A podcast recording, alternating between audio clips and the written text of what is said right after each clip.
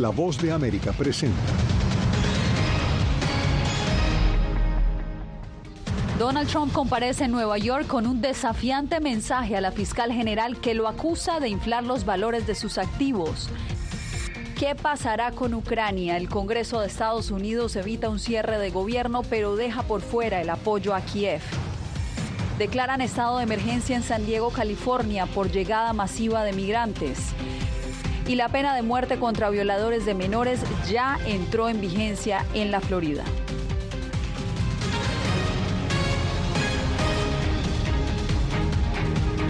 ¿Qué tal? Comenzamos esta emisión del Mundo al Día con la comparecencia hoy en la Corte de Nueva York del expresidente Donald Trump, acusado por la Fiscalía General de inflar los valores de sus propiedades para defraudar a prestamistas y también a compañías de seguros.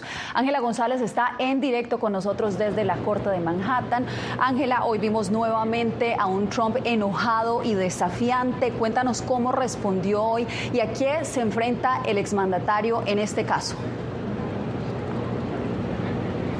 Yasmín, el exmandatario se enfrenta a una multa de 250 millones de dólares y también podría perder el control de varias de sus propiedades, incluida la Torre Trump, donde de hecho durmió esta noche, pero se mostró desafiante y también enojado con el juez que lleva el caso, a quien criticó y lo llamó desquiciado y también pidió que le revocaran su licencia. Cabe recordar que este es un juicio sin jurados, es decir, que el juez tiene la potestad de decidir luego de examinar evidencias y de escuchar testimonios si encuentra a Donald Trump y a los demás acusados responsables o no. El expresidente Donald Trump pasó la noche en la famosa torre que lleva su nombre y que ahora está en tela de juicio. El caso de fraude es por inflar el valor de sus propiedades para obtener mejores condiciones de préstamos y seguros, según las acusaciones de la Fiscalía de Nueva York. Los bancos recuperaron su dinero. Repito, nunca hubo un impago, nunca hubo un problema, todo fue perfecto, no hubo ningún delito. El delito es contra mí porque tenemos una fiscal de distrito corrupta y todo lo ordena el Departamento de Justicia, que coordinó esto en Washington porque en las encuestas estoy aventajando a Biden por 10 puntos y a los republicanos por 50 o 60 puntos. La fiscal general del estado de Nueva York, Leticia James, quien lidera el caso, acusa a Donald Trump, a dos de sus tres hijos y a su organización de fraude. Ella busca 250 millones de dólares en retribución y que se les impida realizar negocios en la jurisdicción de Nueva York. Trump podría perder, entre otras cosas, el control sobre la Torre Trump y la disolución de Trump Organization. Donald Trump y los demás acusados han cometido fraude persistente y repetido. La semana pasada lo demostramos en nuestra moción de juicio sumario. Hoy probaremos nuestras otras afirmaciones. Mi mensaje es simple. No importa lo poderoso que seas, no importa cuánto dinero creas que puedas tener, nadie está por encima de la ley. El juez Arthur Engel, quien no autorizó cámaras durante la sesión de argumentos de apertura de este juicio, ya había determinado que Trump cometió repetidos actos de fraude.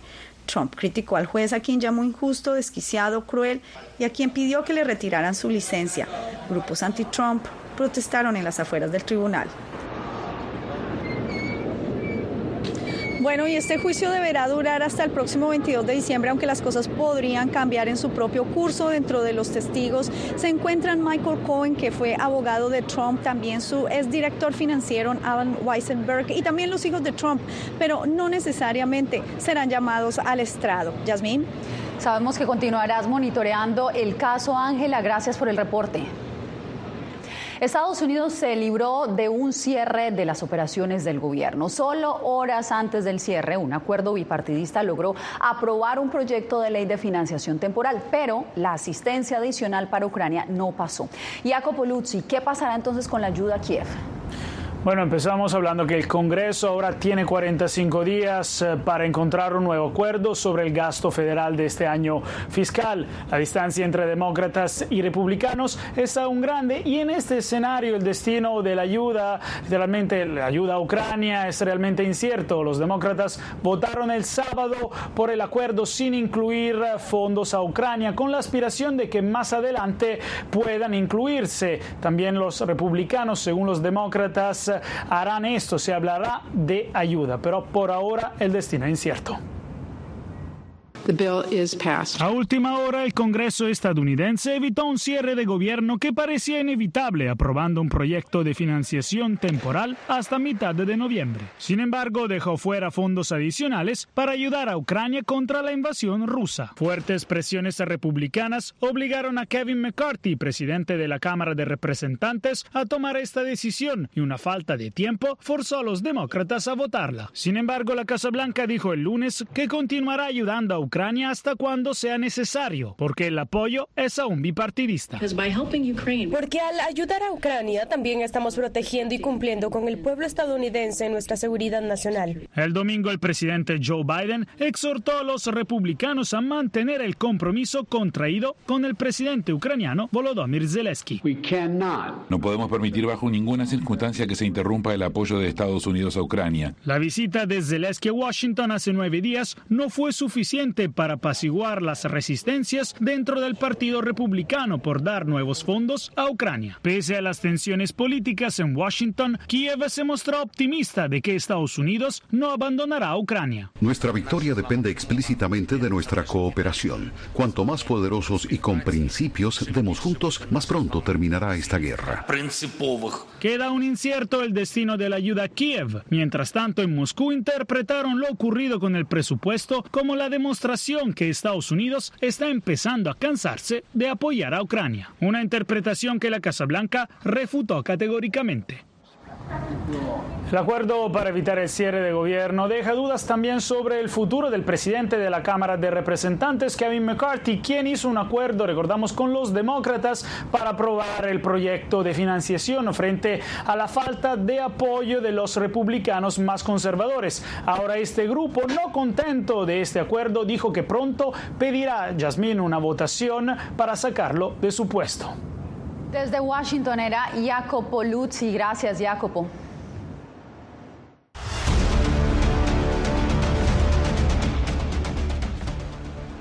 San Diego, California, declaró estado de emergencia por el flujo vertiginoso de migrantes. Las autoridades locales aseguran que en dos semanas alrededor de 11 mil migrantes indocumentados han llegado a esta ciudad californiana.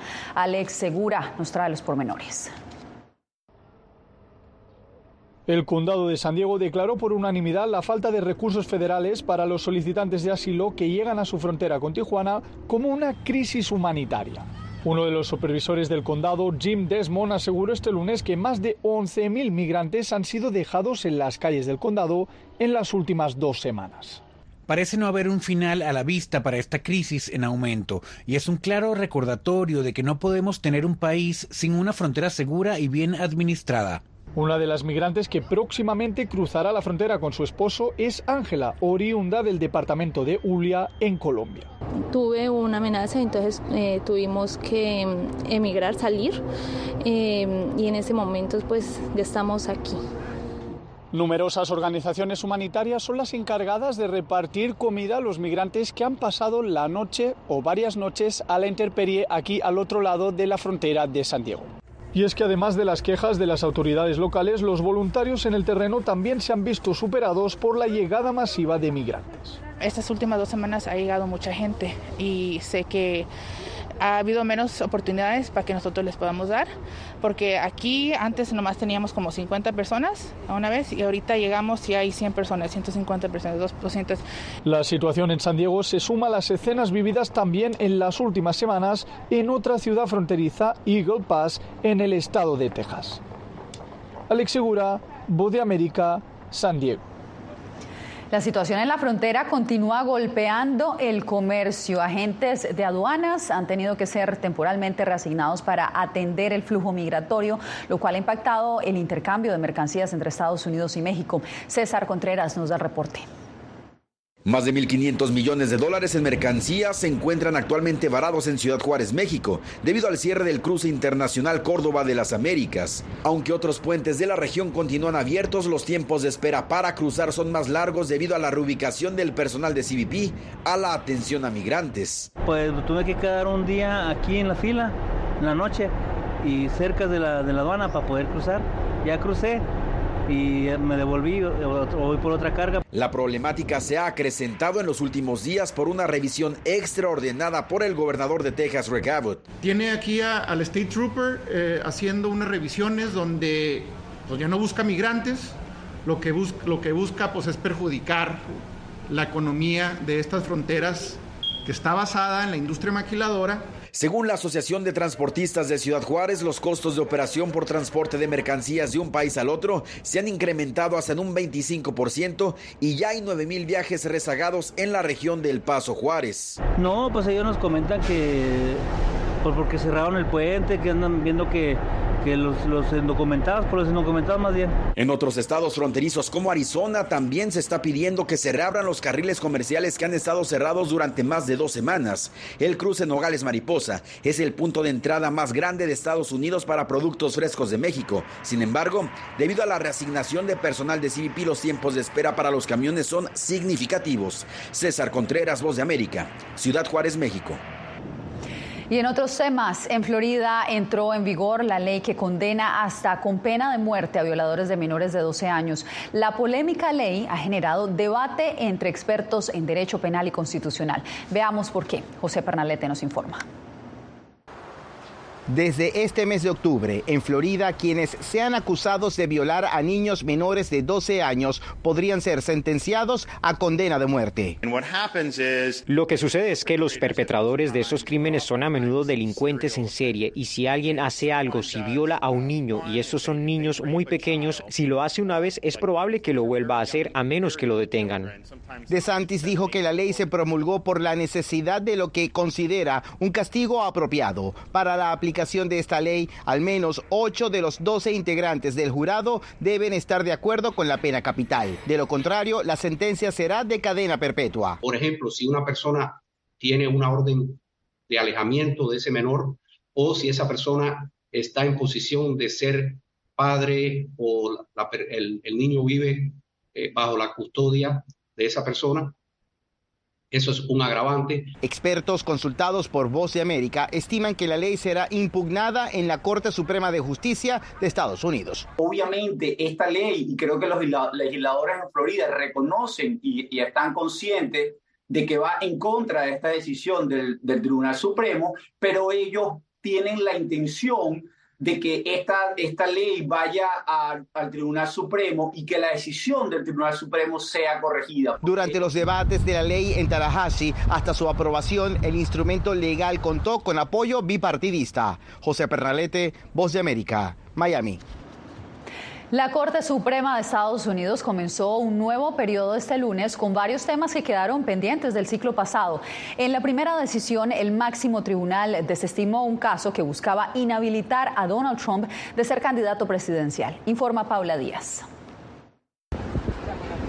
La Corte Suprema de Estados Unidos, el máximo tribunal del país, dominada por los conservadores, empezó este lunes con varios temas en la agenda, como el aborto, el control de armas y la libertad de expresión pero lo primero que hizo fue negarse a escuchar la improbable impugnación de la enmienda 14 para descalificar al expresidente Donald Trump de estar en la boleta electoral de las elecciones presidenciales de 2024. Esta postura fue recibida con beneplácito por sus seguidores. Los demócratas tienen tanto miedo de enfrentar un candidato contra Trump que están haciendo todo para sacarlo de la contienda y la Corte Suprema no es parte de esto, se lee en un tuit. El máximo tribunal también tiene entre sus temas pendientes el control de armas, una preocupación para activistas que promueven la revisión de antecedentes para la comercialización de armas. Nosotros tenemos miedo que una de las cosas que pase es sobre las leyes que sí hemos pasado en diferentes estados, que la Corte entre y quite protecciones que hemos puesto para prevenir la violencia de las armas. La Corte Suprema deberá decidir si los estados pueden regular los contenidos que publican las redes sociales en sus territorios. Estudiará si las leyes aprobadas en Texas y Florida con este fin son constitucionales. Otro tema pendiente es la revisión de las restricciones impuestas por un tribunal inferior sobre una píldora abortiva. Paula Díaz, Voz de América, Washington. Estados Unidos alerta que hay un intento de socavar la democracia en Guatemala. Volvemos con esto y más.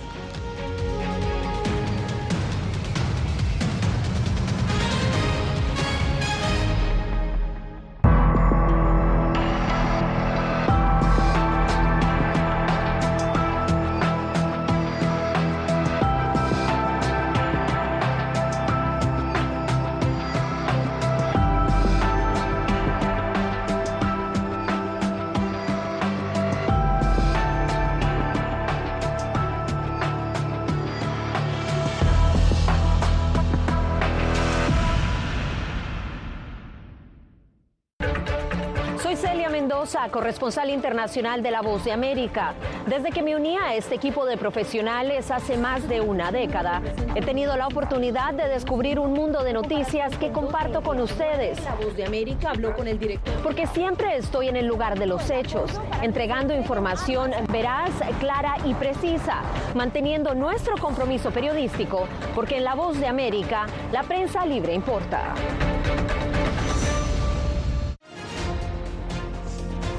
Actualidad. Que la inteligencia artificial va a estar presente en nuestro día a día. Intentan sacarse de encima a trabajadores. Análisis. El cambio climático está teniendo muchísimos impactos. Que afecta siempre a los más vulnerables. La región necesita ayuda. Debate.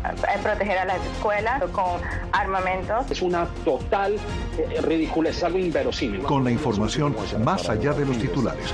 Todas las semanas por La Voz de América. Desde Washington, le saluda Gonzalo Abarca. Hola, soy Oscar Ortiz Barahona, corresponsal La Voz de América. Ser La Voz de América desde Honduras me permite conectarme con todos ustedes, nuestras audiencias en todos los países del continente, ofreciendo información veraz sobre los temas que más te impactan. Honduras y los Estados Unidos han ejercido labores humanitarias en 40 viviendas. Desde perspectivas humanas y con base en hechos, te informamos para que seas tú quien formes tu propia opinión, porque La Voz de América, la prensa libre, importa.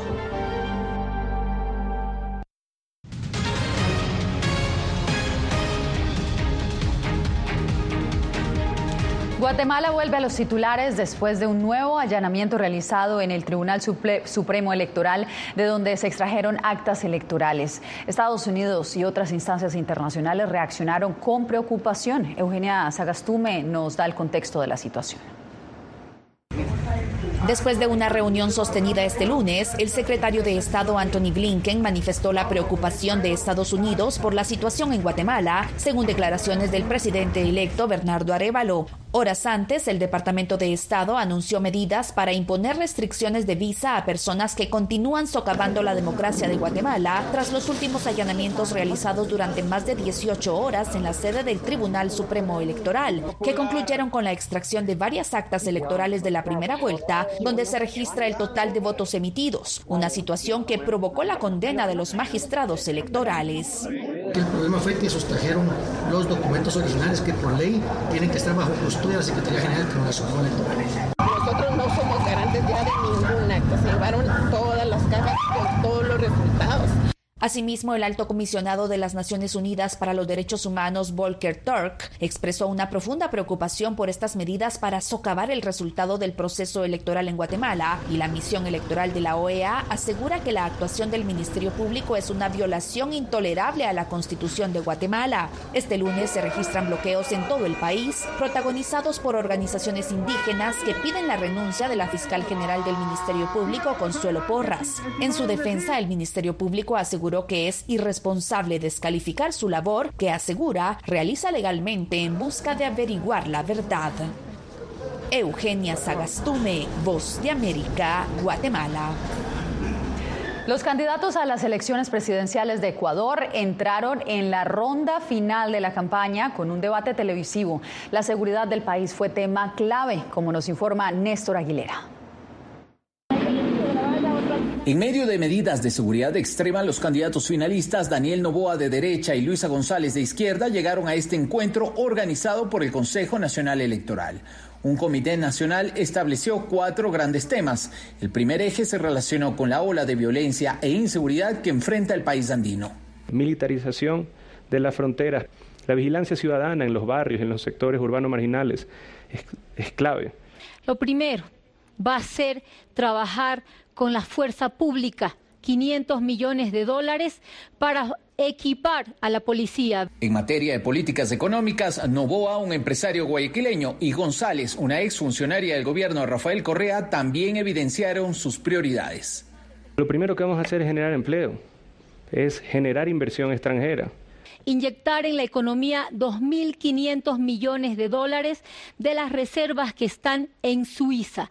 ¿Para qué? Para fomentar el desarrollo. En materia política, Novoa dijo que llamará consulta popular en 100 días. Preguntar sobre el sistema de jurados para casos de corrupción y crimen organizado.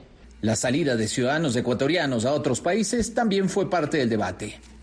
Voy a crear las condiciones dignas para que ustedes puedan estar junto a sus familias aquí en su patria.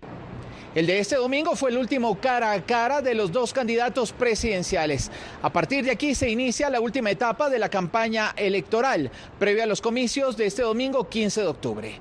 Néstor Aguilera, Voz de América, Quito. Se eleva el número de muertos por el derrumbe de una iglesia en México. El momento exacto en que el techo de la iglesia colapsó quedó grabado en un video durante la misa que se oficiaba este domingo en la ciudad de Madero, en el estado de Tamaulipas. El derrumbe dejó 10 muertos y otras 60 personas heridas, según reportaron las autoridades. Cinco mujeres, dos hombres y tres menores de edad se encontraban entre las víctimas, informó el gobernador del estado Américo Villarreal. Usted no se mueva cuando regresemos. Un diputado indígena es arrestado en Nicaragua cuando intentaba entrar al país tras denunciar a invasores en territorios indígenas en un foro de Naciones Unidas. Soy Belén Mora, periodista de La Voz de América. Como reportera y presentadora tengo la responsabilidad de acercarles las historias que se generan en Washington y que impactan tu entorno cercano. Desde perspectivas diversas en un ambiente informativo en constante evolución que pone a prueba y nos hace poner en la balanza nuestros valores profesionales, te presentamos información veraz, porque en La Voz de América la prensa libre importa. Tiempos de cambios, cuando el mundo parece incierto y lo que escuchamos no refleja lo que vemos, buscamos la verdad. Cuando nos cuentan solo una parte de la historia, perdemos la confianza. En momentos de crisis, nuestros sueños, esperanzas y deseos de un mejor mañana dependen de una prensa libre. En La Voz de América te traemos las historias que la gente se arriesga a ver. Conectamos el mundo y lo unimos con la verdad.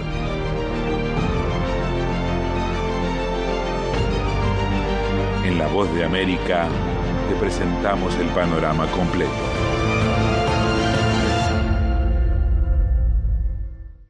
Soy Jacopo Luzzi, reportero de La Voz de América aquí en Washington, D.C. Ya sea informando desde el Capitolio, desde la Casa Blanca, cubriendo el impacto del cambio climático, el impactante tema migratorio, o subir en un avión y cruzar medio mundo para estar en el lugar de la noticia con la información precisa y veraz, este es mi compromiso como periodista. Un compromiso de vida profesional que comparto con ustedes, porque en La Voz de América la prensa libre importa.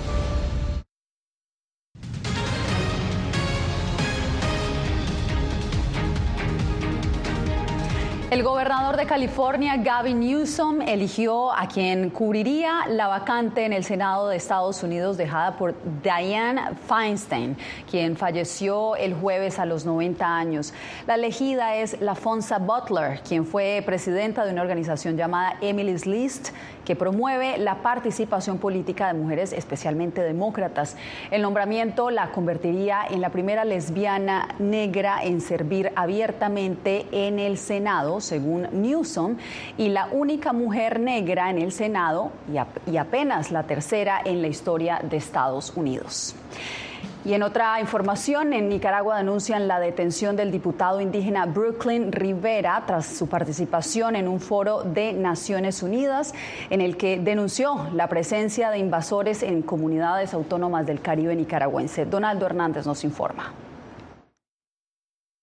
Esta es la única fotografía que hay de la detención del diputado indígena nicaragüense Brooklyn Rivera, desde que fue arrestado por la Policía Nacional el pasado viernes.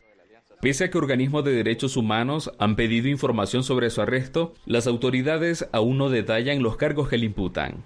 A las 48 horas de privada de una persona de su libertad legalmente debe ser puesta la orden de autoridad competente. Gonzalo Carrión, director del colectivo de derechos humanos, asegura que el mecanismo de detención contra el diputado fue igual a otros 88 opositores. Son diversas prácticas que en esencia siempre eh, se mantiene el abuso de poder porque que es una de las características de las personas presas políticas, su detención arbitraria. La defensora de derechos humanos de los pueblos indígenas, Anexa Cunningham, explica que la detención de Brooklyn Rivera se da luego que el legislador denunció en un foro de Naciones Unidas la invasión de colonos en los territorios indígenas.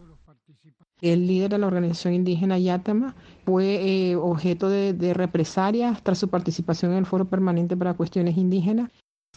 El diputado indígena era considerado por grupos de oposición como colaborador del oficialismo.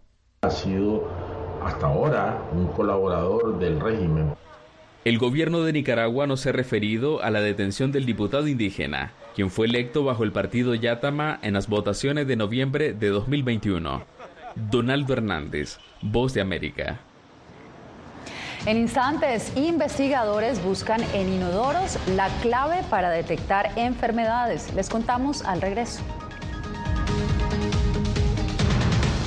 Hola, soy Natalí Salas Guaitero, conductora de La Voz de América. Desde pequeña desarrollé un gran deseo por darle voz a aquellos que son invisibles por una u otra razón. Ya ha sido reforzada. Me enorgullece ser parte de La Voz de América, un equipo en el que la ética y la búsqueda de la verdad siempre son el norte. Ser periodista es una gran responsabilidad porque somos defensores de principios de libertad y para mantenerlos, la prensa libre importa.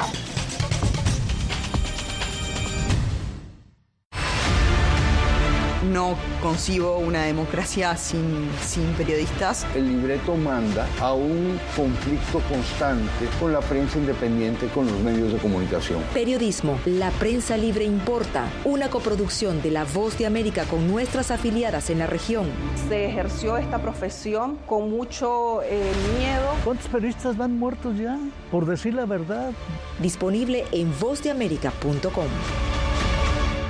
Soy Fabiola Chambi, corresponsal de La Voz de América en Bolivia. Retratar la complejidad de mi país para una audiencia internacional le ha dado una nueva perspectiva a mi labor como periodista. Desde esa mirada descubro en el día a día que el trabajo que realizo en La Voz de América me ha permitido dar vida a los valores del periodismo profesional, aquel que les informa a ustedes, nuestras audiencias, con balance, precisión y profundidad, porque en La Voz de América la prensa libre importa.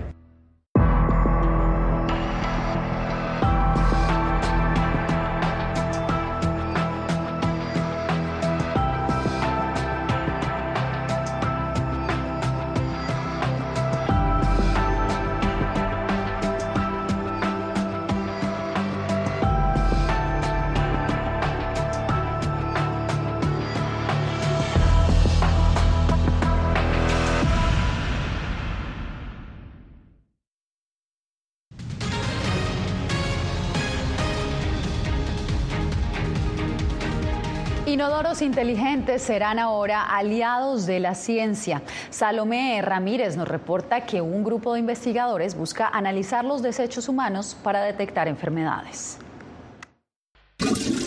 Información valiosa es desechada a diario en los inodoros, según Sun Ming Park, instructor de la Escuela de Medicina de Stanford. La información está contenida en los desechos humanos, que de ser analizados podrían aportar a una historia clínica tal y como lo hacen los exámenes coprológicos solicitados por los médicos. Estamos analizando estos excrementos a través de una computadora e inteligencia artificial para lograr la detección temprana de enfermedades e incluso la prevención de enfermedades. La cámara está ubicada justo detrás de esta carcasa aquí. Park, de la mano de la compañía surcoreana Isen, buscan dotar a los sanitarios con una aplicación que notifique a los usuarios su estado de salud y le emita sugerencias nutricionales diseñadas con la información que sus heces aportan. La misma que podría permitir la detección temprana de enfermedades, incluso cáncer. El producto estaría complementado por un NewScan, creado por una compañía francesa para el análisis de orina. La orina es una increíble de información sobre la salud. La orina contiene hasta 3.000 compuestos químicos. Todo lo que tiene que hacer es orinar y listo. Pruebas para hasta 90 días contienen los cartuchos dentro de este accesorio y los resultados aparecen en una aplicación en cuestión de minutos. Se espera que los primeros cartuchos de pruebas disponibles a la venta aporten información nutricional y de fertilidad. Salomé Ramírez, Voz de América. Gracias por acompañarnos. De esta manera cerramos esta emisión del Mundo al Día. Soy Yasmín López. Nos vemos en la próxima.